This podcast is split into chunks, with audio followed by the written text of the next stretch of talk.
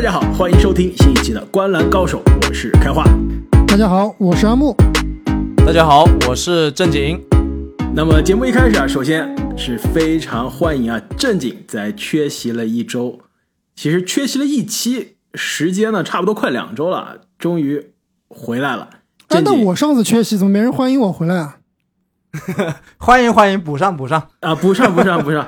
你那个缺席，主要你缺席的这个时间间隔啊比较短，而且当时这个我们一直在谈总决赛，这节奏不一样。现在进入到了休赛期啊，进入到夏天，节奏变慢了，我们更新也变慢了。但是呢，正经啊，这段时间不在，我是带着任务去的，是吧？没错，他不是说去放假去了，他其实是参加了一个非常重要的。见证了一个历史的时刻啊！正经来跟大家分享一下，过去这一周你去哪，干了什么？这周非常的巧啊，正好是到了美国的西海岸，然后呢，正好在勇士队夺冠游行的那天呢，我是人在三藩，旧金山，所以啊，也是参加了这个勇士队的夺冠大游行。对于我这样一个勇士球迷来说，我觉得应该是非常让人羡慕的吧。如果我们的听众，我我相信是很很多的勇士球迷啊，如果呢绝对是很多勇士球迷，这个我给打包票。最近绝对是应该是很羡慕我的。这个我们等会儿再说啊，阿木。我们先来说这个游行，确实场面非常非常的震撼。我当时呢就也是一大早，我感觉已经挺早了，因为他们游行是十一点多才开始，我可能九点多就出门了。因为我的酒店呢离这个游行的那条大街也很近。但是我一下楼啊，已经是人山人海、锣鼓喧天了，而且这个红旗旧金山的这些 黄旗高展，旧金山的这些球迷啊，真的很非常非常热情。你可以看到那种公交车站的顶棚上、电线杆上、油桶上，全部扒满了人，大家就是站在那个大道的旁边啊，翘首以盼。那你站在什么上面？我当时是坐在一个栏杆上面，然后呢，呃。最后跟着人群啊向前挤，挤到了差不多距离游行这个马路大概有三排人的这个位置，所以是一个比较好的位置了。哇，那真的是近距离可以接触到、看到这些庆祝的人群。那你有没有在这个游行的大巴上看到库里、看到克莱、看到追梦？那是必然的。而且这个游行啊，其实我之前看游行可能也是。就通过照片啊、视频来看的，没有这么观察仔细啊。这次亲历现场，我才发现，原来他们是非常多辆大巴车。我原来一直以为大家都在一辆大巴车或者两辆大巴车上，这实际上是有非常多辆的。然后呢，每两个球员在一辆车上，然后一般是这个新老新老带新，或者是关系比较好的两个人，比如说像普尔跟威金斯就是同一辆大巴，呃，然后一辆一辆的过来。那库里普尔跟肯豆一辆大巴呢，还没有，暂时没有。但是普尔家里面可能很快就要有一辆大巴了。我觉得几个比较好玩的，一个就是追梦，追梦在比较前面出来，大概是第二还是第三辆大巴他就出来了。而且他走到我所在的那个路口的时候啊，他从车上下来了，哦，去买冰淇淋了。一边跳舞一边去买冰淇淋，就从我身边经过，我都摸了他一下。哎，这视频我看到的呀。哎，那这么说，我可能还要再重新看一下了，是不是那个视频里面其实有你？你有没有戴我送你的帽子？我给你买的这个勇士的帽子和这个 T 恤，你有没有？我当时出门的时候，我本来是想去吃个早餐，然后回去收拾收拾再参加的，但是我一出门就回不去了，所以帽子就没戴。那怪不得呢，我一直在人群中就看那个帽子，没看到。我送你的帽子，我就以为你不在，你知道吗？太可惜了，当时追梦就是从我身边经过，跳着舞，特别搞笑，就过去了。然后后来才知道他是去买冰淇淋。然后呢，另外一个比较有意思就是库里啊，但库里居然不是压轴出场，你们可以猜一下谁是压轴出场？那库里是倒数第二个应该。呃，然后呢，他特别搞笑的就是他把他所有的奖杯全部抱在怀里，然后从那个大巴车上过来。而且他当时 库里的，他好像还把自己所有的戒指也穿在对串在一起，对，特别逗。然后当时他来的时候啊，也是全场这个欢呼声啊，这个热闹程度啊最最顶峰。然后他走了之后呢，最后压轴出场的是我们的克雷汤普森同学。哎呀，克雷汤普森，我不知道是真的还是假的。他据说他开船过来的时候，把他的冠军帽子给吹掉了，这个吹到应该是真的，海里去了我都看到。视频了。所以当时他出现的时候，就别人都戴着帽子嘛，他戴着他那个船长帽，我们还觉得特别逗，他怎么这么喜欢他的帽子？后来才知道他是被吹 吹跑了。所以当天忘记帽子的人不仅是你是吧？克雷跟你 对一，样，还有克雷，这一点我跟克雷一档，好吧？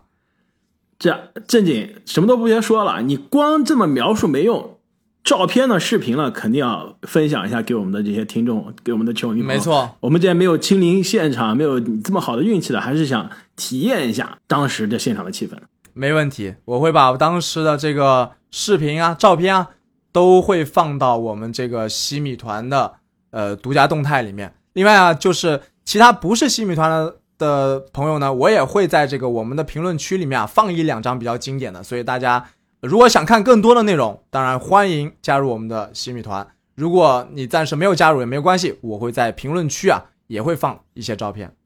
没错，我们今天的节目呢是主要的话题啊是 NBA 选秀，因为昨天晚上 NBA 二零二的选秀大会啊是刚刚落幕，可以说是有几家欢喜几家愁啊。所以我们传统节目就是对所有的新秀乐透的选择进行点评，也可以再讲一下其他乐透之外我们觉得比较亮眼的。但是我相信在进入到啊、我们新秀的讨论之前，选秀的讨论之前啊，正经，因为上一期勇士正好夺冠，你缺席了我们的录音啊，你现在心里面肯定是憋着很多关于勇士的夺冠的一些感言啊。其实当时节目中，我们我和阿阿木是试图帮你讲了一些呃内容，但是肯定没有作为一个资深吹的太不够了，我我听了之后，我自己都觉得吹的不够。不够是吧？隔靴搔痒。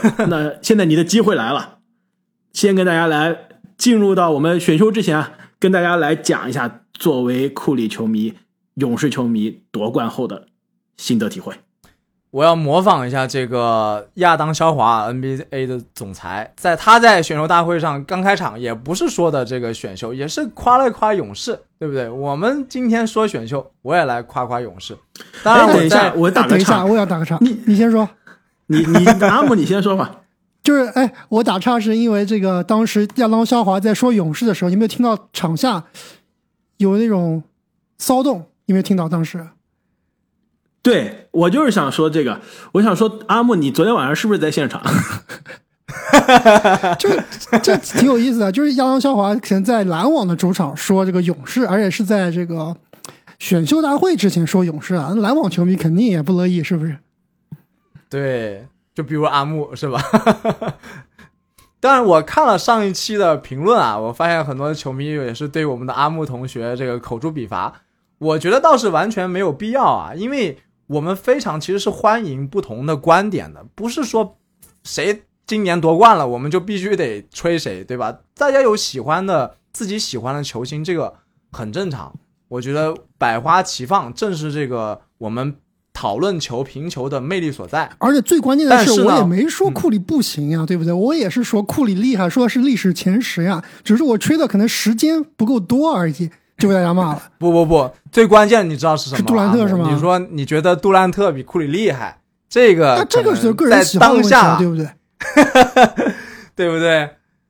这那我就所以啊，我就虽然我不同意你的观点，但是我完全捍卫你说话的权利。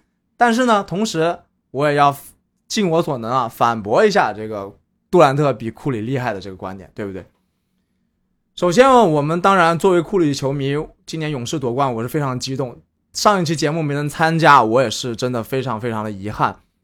啊、那首先第一点啊，我就说库里这个到底他有多厉害，我就说两个数据吧。第一个数据是库里的总决赛场均三十一点二分，最最关键的是他的真实命中率百分之六十五。这是一个什么概念呢？就是在历史上啊，后所有的后卫里面，包括得分后卫和控球后卫，场均三十分以上的总决赛，这且能拿总冠军的，只有乔丹、科比、韦德、库里。而且库里的这个真实命中率应该是最高的。另外呢，我们就历史这个这个纵向对比了，我们横向对比一下，今年前几轮吹上天的所谓季后赛第一人吉米巴特勒，对吧？他在季后赛场均二十六分，真实命中率百分之五十八。字母哥对凯尔特人的系列赛，场均三十四分，真实命中率百分之五十二。就强如字母哥，真实命中率也比库里差了百分之十三啊！这这这是一个天壤之别了。所以库里在今年总决赛的发挥是非常震撼的，历史级的。我觉得换成可能任何一个其他人都要吹得比现在厉害，但是我感觉真的市场啊对库里的这个偏见和低估啊，还是真的是因为他的身材啊永远存在。另外一个数据啊，就是我们说，就阿木为什么觉得杜兰特厉害呢？肯定杜兰特最擅长的是单打嘛，对不对？但是我们看看库里单打的数据啊，从一七一八赛季以来，季后赛库里每次单打能得一点二九分，排名第一，杜兰特排名第五。这个就是库里所谓的他，我们说他体系球员也好，可能说他不擅长单打也好，但是他的单季后赛赛单打就是历史第一档的存在。所以，我觉得库里今年的整个季后赛，尤其是总决赛。是表现是无与伦比的，更不用说那一场天神下凡的第四场。当然，我也我也记得阿木有提到，就是觉得今年的这个季后赛，包括总决赛，腥味不足，可能这个双方的这个实力啊，摆到历史级别里面可能不够看。但是其实我并不是特别同意这一点啊，因为你看，其实凯尔特人前两轮是怎么赢的？赢的都是非常强的队伍啊。这个篮网就不用说了，对吧？还有这个雄鹿都是可以进夺这个争冠的队伍。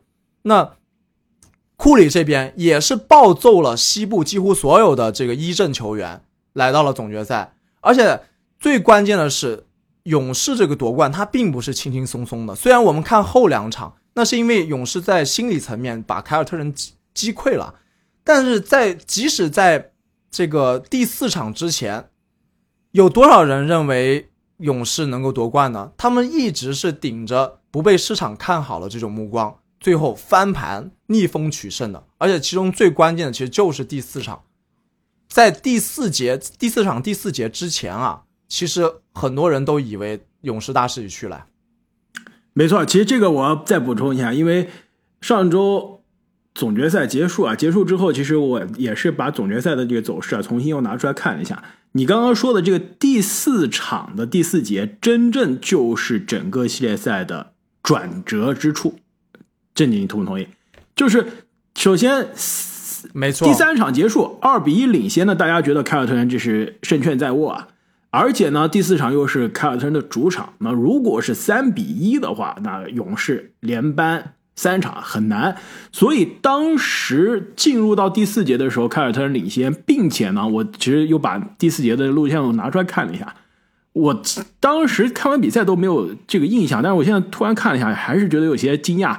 就是第四节打到一半，还有五分钟的时候，凯尔特人还是领先在四到五分的，并且我们是记得凯尔特人在那场第四节是最后被打断电了嘛，是怎么投都投不进。但是别忘了，其实那一场第四节，勇士有一度啊也断电了，就是在比赛呢还剩应该是呃三分五十秒的时候，勇士是刚刚开始进建立这个领先优势，从九十二比九十四落后两分，追成这个克雷的那三分之后是九十五比九十四领先一分，然后是库里的一个这个抛投。九十七比九十四领先三分，但是这个三分的领先优势建立之后，两边整整两分钟都进不了球，都断电了。但是关键的时刻还剩一分四十二秒的时候，就是库里的三分球把比分变成了一百比九十四，六分的优势还有两分钟不到，基本上是锁定了比赛的胜局。所以库里的那天四十三分非常的伟大，而且第四节可以说是逆风啊。翻盘，而且关键的大心脏表演终结了比赛，完全是逆转了整个总决赛的走向。而且我觉得最难能可贵的是，库里在现在这个年纪啊，他甚至还在进步，这是一件非常可怕的事情。今年我们可以看到总决赛，他的增肌效果就是非常明显，不但是在防守端，而且是在这种关键时刻，他能依赖的就不仅仅是三分了，有这种突破抵着人这样突进去的这种招数，也是信手拈来。其实我们看历史上这些大神，包括詹姆斯啊，乔丹包括这个乔丹、科比啊，对，在职业生涯的后期，他都在不断的进步，不断开发新的技术，这个是非常非常厉害的一点。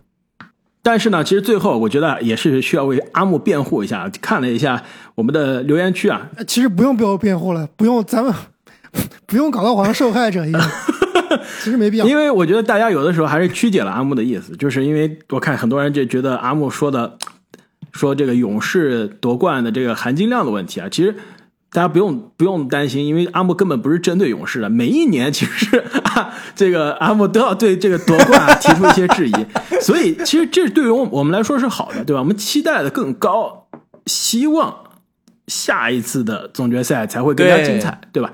永不止，步。而且作为球迷啊，其实纯粹从球迷的角度上来说，也是觉得希望总决赛可以更有话题性啊，更精彩。特别是今年是原来有机会啊，觉得是两边非常的接近，是可以时隔应该是六年对吧？一六年之后有一次总决赛第七场让我们看一看的，但是今年又是很遗憾没有看到第七场，所以希望明年的总决赛更加精彩，是吧？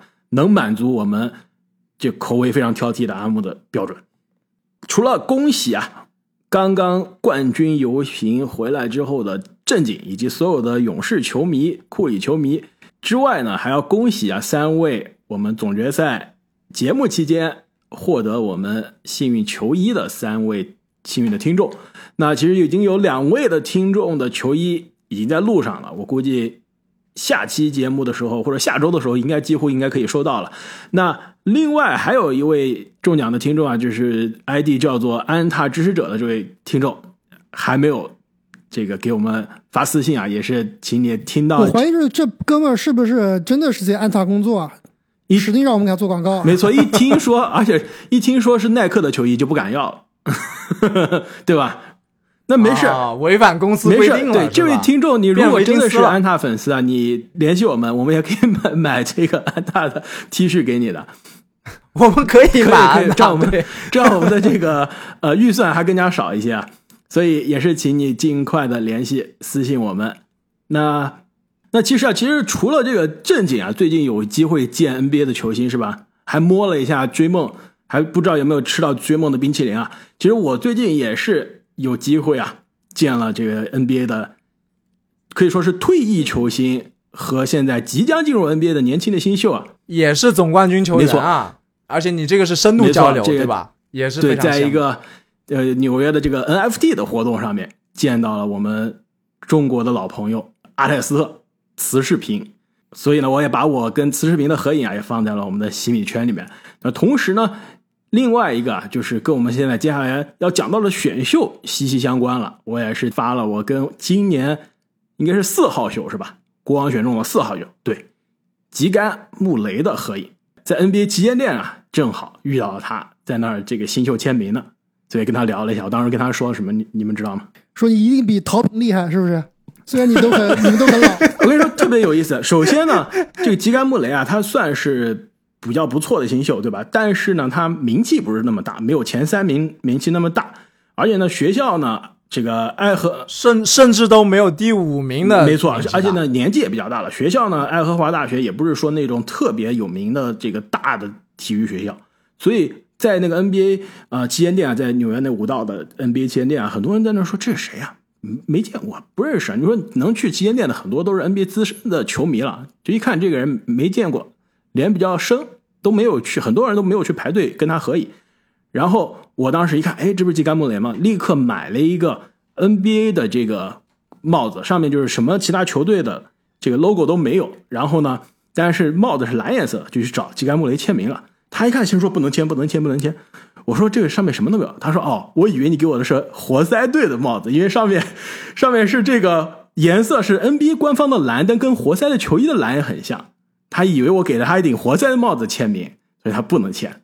然后我当时就说，嗯，懂了。我说，我说这个 Good luck on Thursday。我说你周四啊，好运。我说你不会等到活塞的签你就能选到了。那果然啊，他是托了我的吉言，周四是让很多人吃了一惊啊，第四位被选上了。这样吧，我觉得我们既然聊到现在啊，我们要不这个选秀讨论之前打分之前的这期节目先聊到这里。我们下期节目啊，跟大家再来深入的讨论一下，点评一下今年的二零二二的每一个乐透的选择，你们俩看怎么样？没问题，下期继续。好的，那我们下期跟大家继续深入来讨论今年的选秀大会。